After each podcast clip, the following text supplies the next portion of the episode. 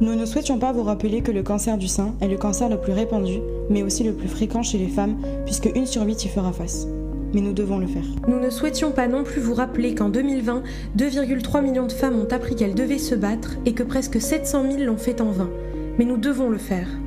Nous, on veut surtout vous rappeler que 90% des cancers du sein guérissent s'ils sont dépistés à temps. Et qu'en moyenne, 3 personnes sur 4 en guérissent à travers le monde. Les membres du Rotaract Toulouse Terre d'Avenir, et notamment Louise et moi-même, Swan, souhaiterions ce mois-ci participer activement à cette lutte aux côtés de toutes ces combattantes et combattants. Et par-dessus tout, ne plus jamais avoir à vous parler du cancer.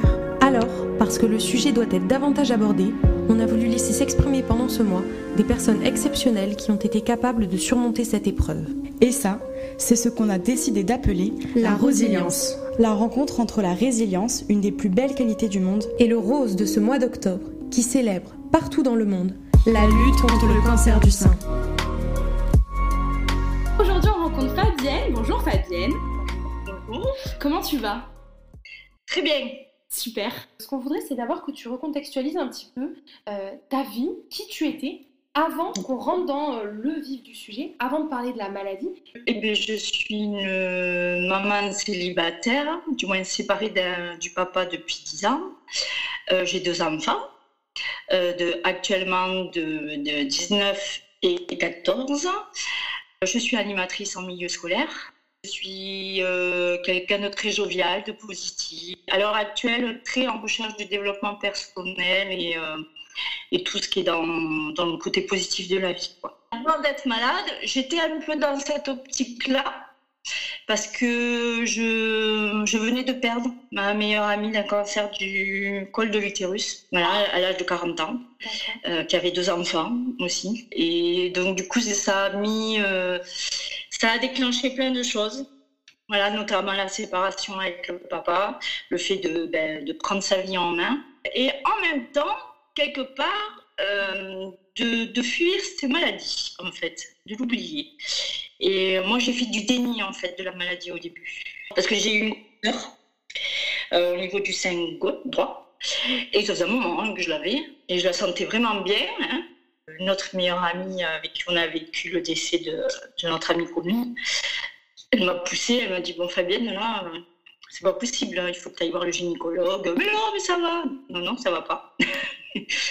tu es très fatiguée. euh, en effet, je commence à être bien fatiguée. Euh, elle me dit Puis t'as cette grosseur. Oui, mais non, c'est rien. Voilà, dans le sens où j'ai fait le, le déni, quoi.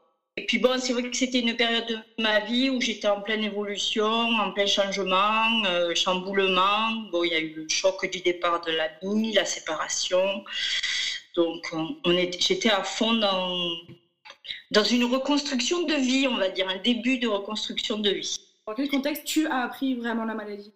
Mais du coup, j'ai quand même été voir la gynécologue, sachant que euh, j'avais oublié le rendez-vous de décembre. J'y étais en février, exactement euh, le 15 février. Donc elle a ausculté bon, euh, les parties normales, et puis après elle m'a ausculté les, seins. D'abord le côté gauche, et là elle me dit Mais vous avez des ganglions? Et là je me suis dit Ah bon? Moi, je suis allée chez un gynécologue pour faire un bilan. hein. Il m'a dit, bon, ben, vous avez des grosseurs au niveau des ganglions. Voilà. Et moi, tranquille, ah oui Et bien d'ailleurs, euh, du côté droit, j'ai une grosse boule. Comme ça, hein, je lui ai dit. hein. Et là, elle a vu le truc, elle m'a dit, ah Ah, Bon. c'est- c'est même pas pour ça que tu, tu lui as pas exposé le problème. Tu m'abordes en disant je viens Non. parce que j'ai une boule euh, pas normale, quoi. Même pas. Non, non. Incroyable. Toi, il y avait des antécédents euh, dans ta famille de cancer du sein? Du tout. La gynécologue m'a dit, bon, ben, il va falloir passer en urgence une, une échomammographie. D'accord. Je suis d'accord. Donc là, on sent quand même que c'est un peu inquiétant. Surtout que juste après, j'allais travailler quand même, parce que comme je travaille en claé, c'est des coupures. Et elle me dit, bon, elle a essayé de me rassurer en me disant, c'est peut-être juste un kyste ou une grosseur comme ça par rapport au, au sein droit. Elle a appelé, elle m'a dit, où c'est que vous allez d'habitude en faire une radio? Je dis, ben là. De suite, elle a appelé. De suite, j'ai eu le rendez-vous le lendemain matin. Ça a été très rapide. Le lendemain matin, donc, j'ai été. Là, euh, le médecin radiologue m'a dit en effet, il y a une grosseur et ça va nécessiter une chirurgie. Et là, elle aussi, elle essaie de me rassurer en me disant c'est peut-être pas grand-chose, euh, voilà, c'est faut pas trop s'inquiéter, c'est pas forcément de suite un, cancer euh, malin, parce que du coup j'avais 43 ans. Et là de suite elle me rappelle, même pas un quart d'heure après, elle me dit j'ai appelé votre gynécologue, vous y allez ce soir. Donc là, bon ben j'y vais et là bon elle m'a annoncé quand même que c'était sérieux, qu'il fallait faire une biopsie et pour voir où ça en était. Euh, J'étais au niveau ACR5. Elle a appelé elle-même. Elle m'a demandé où c'est que je voulais aller. J'ai ma meilleure amie là qui m'a parlé d'aller à la clinique du docteur Puyello Laurent. Donc elle a appelé de suite là-bas. Et j'ai eu ma biopsie le lendemain. Le jeudi après, j'ai rencontré euh, le gynécologue obstétricien, donc le docteur Piello qui lui a commencé à me faire un petit topo quand même, là à parler de cancer, de quelque chose de sérieux, de voilà. Il m'a demandé de faire un IRM et euh, donc j'ai été faire un IRM 15 jours après, sachant qu'ils s'étaient quand même rencontrés la veille, ils avaient fait une réunion euh, tous ben, les, oncologues pour mettre en place un début de protocole. Donc j'étais quand même, ils partaient quand même pour quelque chose par rapport au sein droit comme il m'a dit, il y, aura chirurgie, c'est sûr. Il m'a dit après, pour ce qui concerne euh, les traitements chimio et radiothérapie, bon, c'est en étude. Et donc là, euh, ben, j'ai fait l'IRM. Et au vu de l'IRM, eh ben, on a vu que j'avais le sein euh, gauche, grosseur. donc voilà. Donc, ce qui a nécessité après l'ablation du sein gauche. Donc toi, on t'a dit, la mastectomie, c'est pas une option? Du tout. Là, c'était impératif. J'en avais parce que même quand euh, à l'IRM, il m'a dit vous avez des, euh, des ganglions métastasés. Après, je l'ai donc j'ai revu le chirurgien au vu avec ce bilan-là. Donc, euh, donc tout ça, c'était donc la semaine du voilà du 16 février et j'ai été opérée le 10 mars. Il m'a expliqué c'est très sérieux euh, ce que vous avez. Euh, vous êtes un cas d'école, madame. oui, parce que j'ai fait deux, cancers du sein, mais différents. J'ai fait un cancer du sein, euh, le droit, c'était hormonal, d'où l'ablation avec les ganglions métastasés. Et le gauche, c'était un, un, cancer d'une tumeur agressif qui est réceptif à une protéine.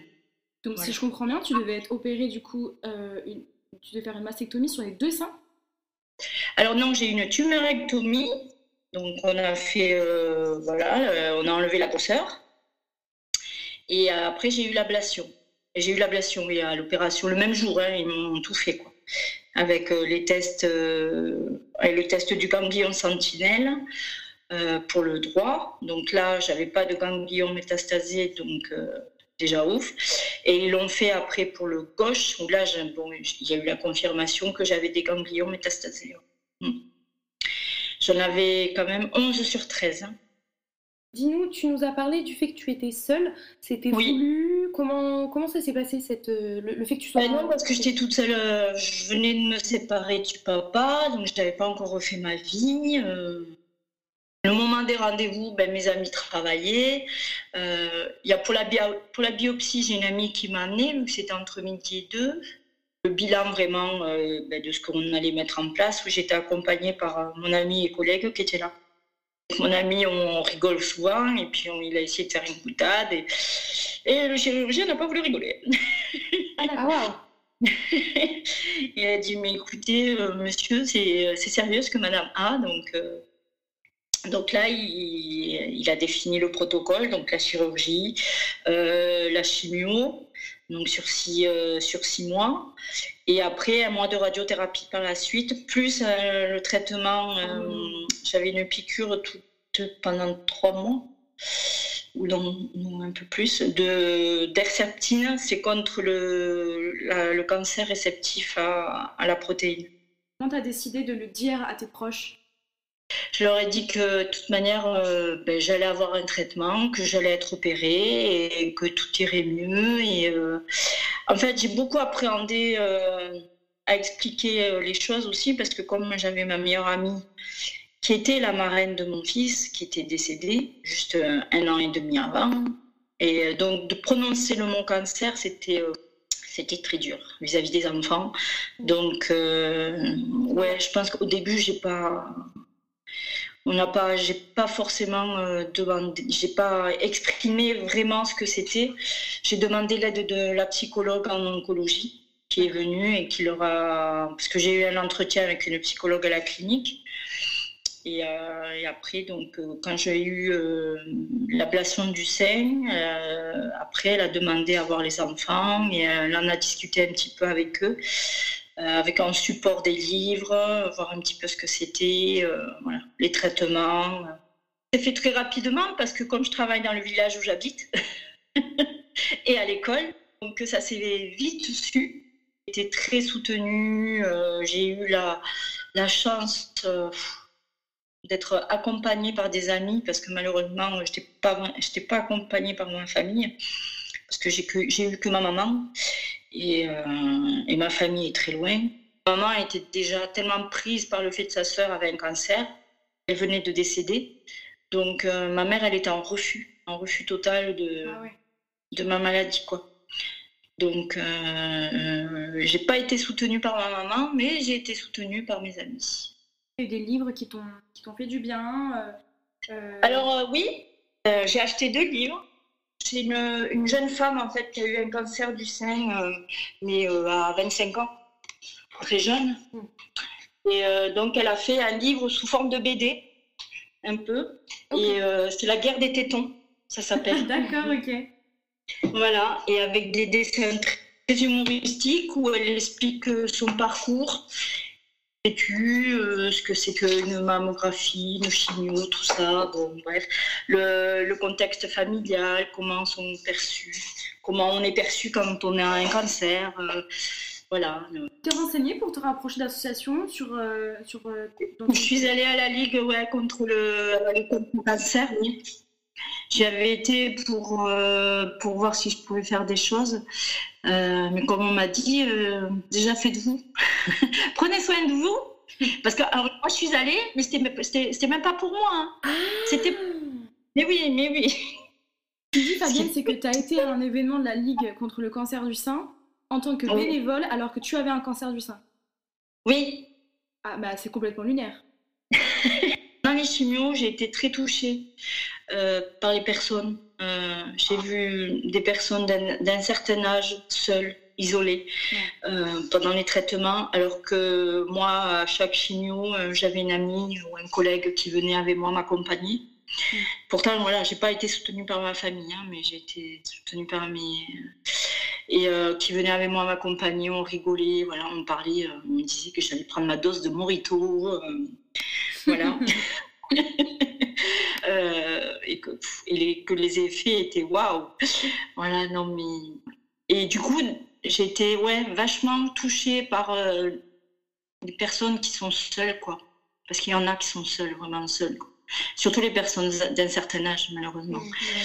Et du coup, ben voilà, moi je me suis positionnée à la Ligue du cancer. Bon, pas pour aller pour me renseigner, voir s'il y avait quelque chose que je pouvais faire euh, pour accompagner euh, ces personnes dans, leur, dans, pendant dans cette solitude face à la maladie.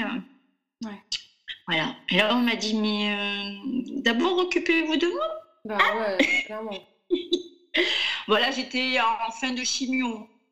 Et euh, j'allais attaquer la. Après, il y a eu une pause d'un mois et après, j'allais attaquer la radiothérapie. Donc, pour moi, c'était. Voilà, le plus gros était, était fini, quoi. Tu as continué à travailler, du coup, pendant. Donc, j'imagine que pendant les opérations, non, évidemment? Il y a eu Non, moi, j'ai. Euh, non, non, j'étais carrément en arrêt pendant un an. J'ai repris euh, pendant un an un mi-temps thérapeutique. Voilà. Un mi-temps thérapeutique, c'est une sorte de contrat spécifique pour les personnes qui... Oui, en fait, euh, ben, euh, ils réduisent le temps de travail pour se réinsérer dans le monde du travail doucement, en fait, par rapport à la fatigue, au traitement. voilà. Donc, on reprend doucement dans le milieu du travail. Quoi. On a des heures allégées. D'accord. Et ta, ta prise en charge, elle a été complète? Tu as eu des, aides financières concernant euh, toutes ces opérations, les traitements, etc.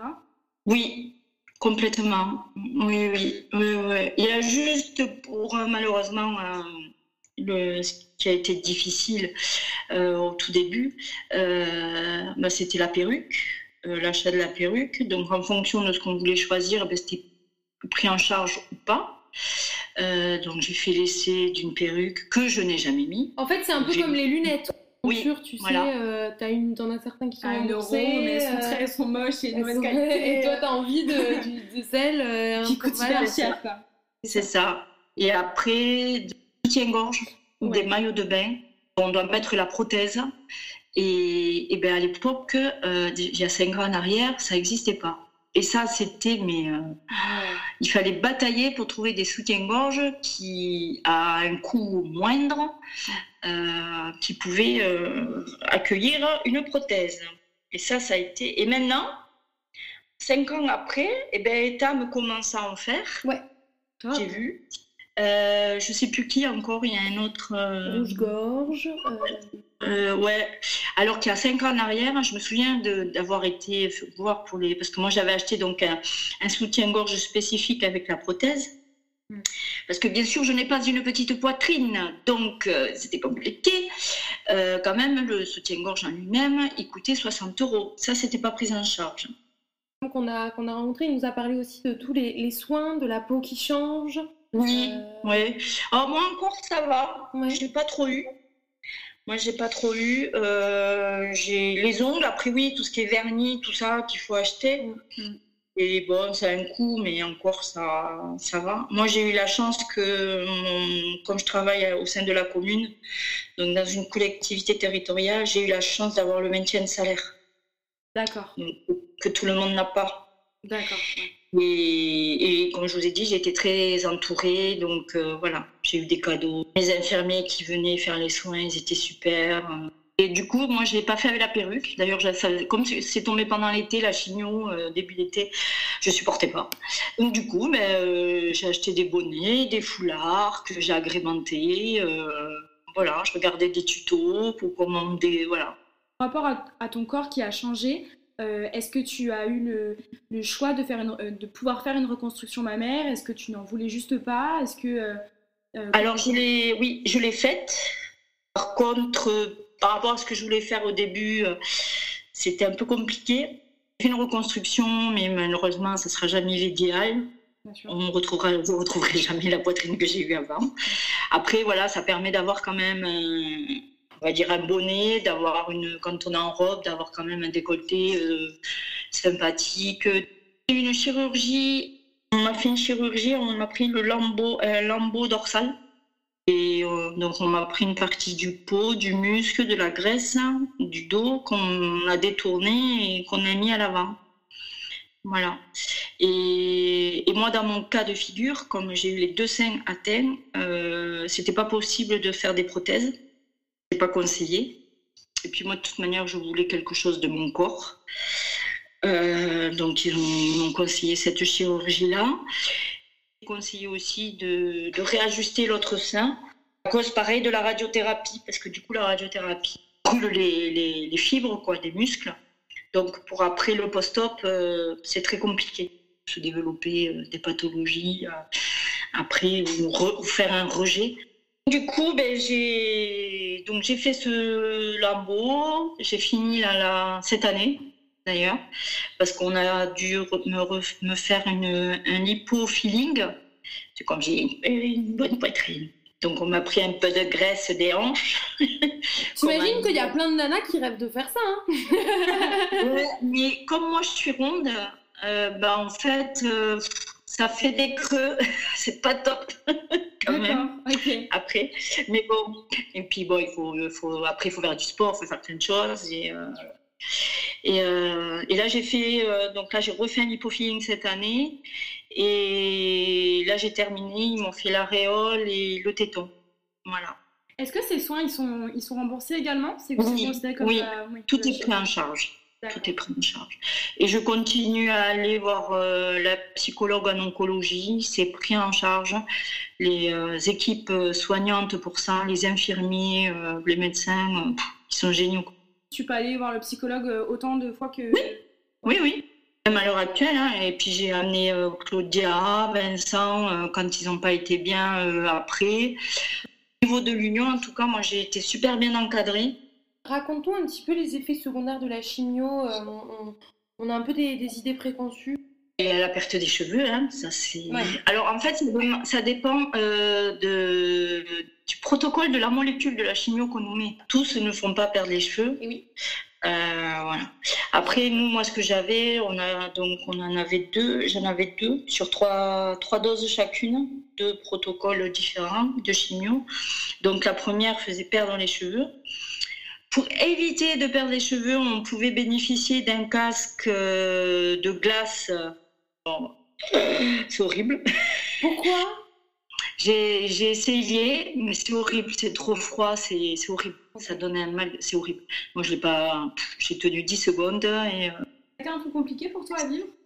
Euh, Un petit peu, ouais, quand même. Ouais, ouais. Ouais, ouais. Euh, presque plus que le, le sein. Ben, c'est ce qui, c'est ce qu'on voit. Des amis qui m'ont accompagné, qui m'ont fait d'abord faire couper les cheveux, en prévision d'eux après, donc parce qu'on me l'avait conseillé. Ça a été surtout le, le fait du, du, passage aux cheveux longs, cheveux courts en fait. Et que mentalement, je me fasse à l'idée, ben oui, maintenant tu vas entamer euh, encore un cycle. Euh, puis j'apprendais quelque part quand même, hein, la chignon, avec, comme vous dites, tous, ces, tous les tout ce qu'on dit autour, euh, les nausées, les mots de. Quand on voit des films, on voit les gens dans un état pas possible. Est-ce que, tu valides cette image Cette vision qu'on a de la chimio, quoi? Oui et non. Oui et non. Ça dépend, voilà, ça dépend de la molécule de chimio qu'on a. Euh, moi, les trois premières, ça a été. Euh, après, ça a été la molécule après qui a été plus difficile. Parce que le corps aussi, au fur et à mesure, eh ben, il, engrange. Hein.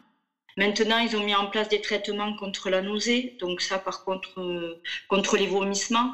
Donc, on est un peu nauséeux, mais on les vomissements, euh, moi, j'en ai pas eu. Euh, un petit peu de maux de ventre, mais c'est tout. Après, bon, la fatigue, ça, c'est sûr. Elle était là. Et après, en deuxième temps, ça a été surtout musculaire, quoi. Voilà, les efforts. Mais ça se faisait deux jours après. J'avais, par exemple, moi, j'avais la chimio le jeudi. J'avais les, effets euh, pendant 3-4 jours euh, juste après, quoi. Mhm, après, pendant 15 jours, on était tranquille. Après, eh ben, on continue, hein, on vit, on a des enfants, on va faire la fête. Euh, on vit, quoi. Tu as, continué à vivre normalement Oui. Oui, oui, oui. Ah oui, oui, oui. Même j'en ai profité un peu plus, même. Oui, ah oui. Ah oui, en plus, euh, oui, comme je dis, maintenant avec le recul, je me dis, oh là là, tout ce que j'ai fait quand même, t'as bien. Qu'est-ce que t'as fait? On veut savoir, nous Déjà, j'ai, pendant l'été, je venais de terminer ma chimio au mois de, juin. Ouais, juin. Euh, fin juin. Euh, je suis partie quand même 15 jours en vacances, toute seule avec mes gamins. J'ai pris ma petite voiture. Génial. Comme avant, J'étais à Perpignan voir mes amis, j'étais à la plage, euh, je me protégeais avec un chapeau, j'avais mon maillot euh, qui ne pouvait pas prendre de prothèse, mais c'était pas grave. Donc du coup, j'avais un côté plat, un côté qui était normal, mais je m'en foutais. Euh, j'ai été au restaurant. Bon, je faisais pas non plus des, hein, je, faisais pas de marathon, mais voilà, j'allais au restaurant, mon petit bonnet, maquillée. J'ai fait, euh, pendant que j'ai eu euh, la chimio, j'ai fait, j'ai fait, il y avait la fête au village. J'ai fait la fête au village, quoi. Voilà, j'ai dansé, je me suis défoulée, voilà. J'ai bu un coup. Euh, voilà, c'est pas. T'as eu des remarques, des remarques qui, qui ont pu blesser de personnes extérieures à toi? Pas forcément, parce que en fait, je renvoyais tellement moi quelque chose de positif et de je sais pas, c'est pas grave, hein. c'est bon, hein. c'est pas, c'est pas parce qu'on a un cancer que. Il y en a peut-être, oui. Moi, je les ai pas vus, peut-être que moi, je n'ai pas voulu les voir non plus. Euh, non, non, bah, je sentais que ah, Fabienne, euh, c'est super, euh, t'es un exemple pour nous. Bon, ça, par contre, oui, pour moi, c'était à la longue. mais non, c'est bon, je mène la vie normale, je suis pas exceptionnelle, quoi alors que pour les gens, euh, je paraissais exceptionnelle. Ça, par contre, oui, c'était dur. c'est improbable de dire que c'est ça le problème, mais c'est vrai que ça, en vrai, ça se comprend. Hein. C'est Comment ça s'est passé si on reprend la suite logique de ton, de, tes, de ton traitement, pardon, comment ça, comment ça se déroule et aujourd'hui tu en es où par rapport à ça? Il y a eu la radiothérapie pendant un mois. Ouais. Avec les piqûres d'herceptine qui euh, là du coup ont amené un contrôle du cœur parce qu'il peut y avoir des effets secondaires cardiaques. Et euh, il y a eu la radiothérapie qui au bout de 15 jours, eh ben, on a la poitrine qui brûle. Ah ouais. Et bon, moi, comme je suis très ouverte aussi, euh, je commençais à être ouverte sur le côté spirituel et tout ce qui est médecine parallèle. Je me suis fait aider aussi là-dessus. Donc, euh, j'ai pris de la médecine chinoise, j'ai fait de l'acupuncture pour m'aider aussi, j'ai pris des plantes pour aussi diminuer les effets secondaires de la chimiothérapie. Et même à la clinique, euh, ils nous parlaient de gens euh, qui avaient des dons comme ça et euh, qu'il ne fallait pas hésiter à aller les rencontrer pour, au moment de la radiothérapie, nous enlever le feu. Voilà, donc on avait l'aval en plus des oncologues, quoi, des médecins. Oui, comme, quoi ils travaillent vraiment main dans la main, l'un n'empêche pas ça se développe de plus en plus, quoi. Et il faut y aller, il faut pas hésiter. Je veux dire, la médecine traditionnelle, elle, est compatible avec euh, la médecine parallèle, quoi. Tout, est complémentaire. Et après, j'ai commencé euh, l'hormonothérapie. Donc, depuis, comment ça se passe? Et depuis, eh bien, de plus en plus, je deviens une mamie. Pourquoi? Alors, euh, les effets secondaires du, de l'hormonothérapie, du traitement, le tamoxifène exactement, c'est. Euh, alors, tout le monde ne réagit pas pareil, hein, mais en, grande majorité quand même. Or, la première année, moi, j'ai eu des, de la fatigue qui s'est installée. Euh, après, c'est des douleurs musculaires, articulaires, des crampes, problèmes de peau, ça peut favoriser aussi le cancer euh, du col de l'utérus. L'effet effets secondaires, qui au fur et à mesure, euh, bon, quand même, fatigue, mais bon. Euh, Parce que ça, tu dois en prendre pendant combien de temps encore? Euh, 5 ans, moi, encore. J'en ai eu pour 10 ans. Prison ferme. Hop, là. Mais bon, après, voilà, il y a, quand, euh, vu que là, maintenant, je suis mono, ménopausée, je vais changer de molécule et apparemment, celle-ci, elle est peut-être un peu moins invasive. Donc, euh, on verra. Tu as pris les récidives? Les deux premières années, oui, parce qu'il m'avait laissé mon porte-à-quatre. On nous implante un petit boîtier qu'on met euh, pour faire les perfusions de signaux du coup, moi, les deux premières années, euh, on m'a pas parlé de reconstruction. Hein. J'en parlais, moi, et on m'a dit non, non, on va attendre un peu. Hein? D'accord. D'accord, donc tu as mis combien de temps avant, avant de faire cette chirurgie réparatrice? Euh, En 2019, je l'ai fait. Parce qu'après, bon, mais bien sûr, le temps qu'on rencontre euh, le premier chirurgien, qu'on discute de ce qu'on veut, euh, qu'on qu'il y ait le rendez-vous, il y a eu un temps de six mois quand même parce qu'il faut savoir quand même qu'ils sont très prisés hein, en chirurgie plastique. J'étais euh, opérée à Rangueil. J'ai été opérée le 31 janvier 2019. Est-ce que ton rapport à la mort, il a changé depuis que tu as été atteinte par le cancer? Est-ce que, est que tu, as eu, tu as eu peur? C'est fou. Ben, déjà, en fait, j'ai, euh, ben, juste avant, j'ai perdu ma meilleure amie. Donc, euh, c'est pas, j'avais pas peur de, moi partir. J'avais peur de laisser mes enfants. J'avais peur pour mes enfants, mais pas pour moi. D'ailleurs, mon fils m'avait fait un beau dessin, euh, puisqu'il avait 8 ans à l'époque, hein, quand même. Il m'avait fait un beau dessin. Il était rentré de l'école. je crois que c'était juste après une première chimio que j'avais faite. La première chimio que j'avais faite. Et il avait dessiné un grand cœur et il avait mis dedans, j'ai toujours gardé d'ailleurs le dessin, Maman, je te promets, euh, on guérira ton cancer. Voilà, avec euh, le je t'aime, bien sûr.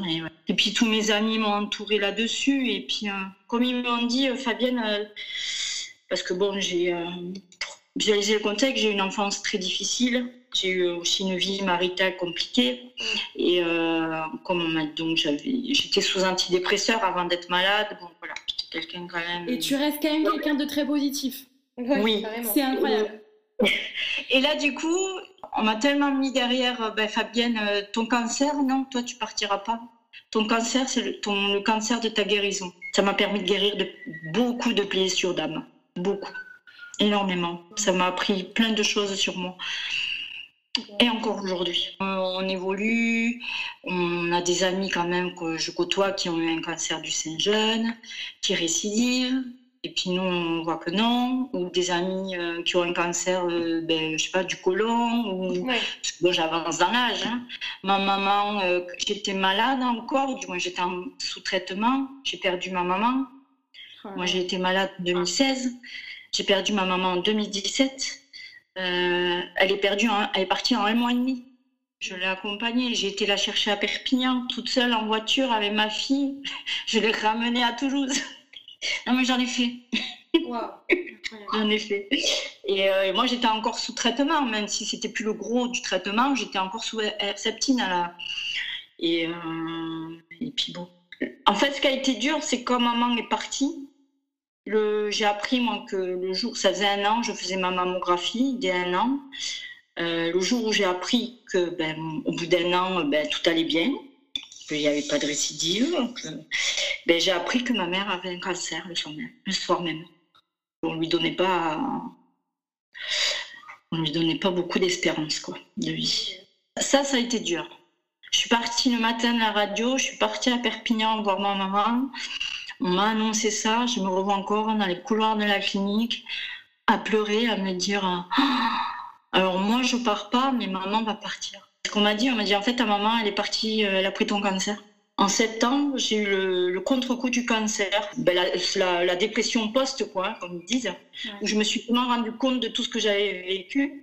Lors d'un cours de Zumba, un truc tout bête, mouvement de sensualité, on se touche le sein, et j'ai pas pu le faire je me suis rendu compte que, waouh, tout juste de faire la reconstruction, mais c'était pas encore, euh, c'était pas fini, ils pas, ils n'avaient pas refait le lipofilling, donc c'était tout petit. Et ben j'étais, je me sentais mutilée. C'est quoi la plus grande leçon que tu as retirée de cette épreuve?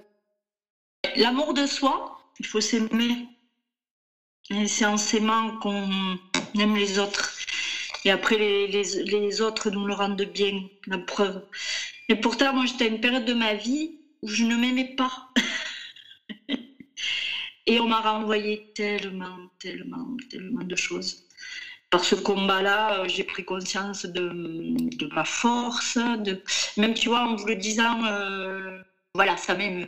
Oui, je suis quelqu'un de fort, de bien, j'ai vécu ces épreuves, mais euh, la vie est telle qu'elle est, et c'est pour qu'on grandisse. Donc je, suis, je continue à évoluer, à me former pour moi, à prendre du plaisir pour moi. Euh, je me suis lancée dans des massages. Euh, j'espère un jour pouvoir peut-être en faire dans le cadre de l'oncologie. Euh, oh, je ne perds pas de vue ce côté de donner de soi comme mon meilleur appli m'a mené mono mono mono il m'appelait monobubs comme ça et alors c'est pas c'est pas la fin du monde quoi je suis vivante je suis pas en quatre planches. Donc, euh, puis il y a des enfants, il faut se. Voilà. J'ai des enfants qui sont jeunes, petits, à l'époque, même ils le sont toujours. C'est euh, important de se lever euh, avec le sourire, comme c'est important de dire ben, les jours où ça va pas, ben, ça va pas. Voilà. Mais ça ira mieux demain.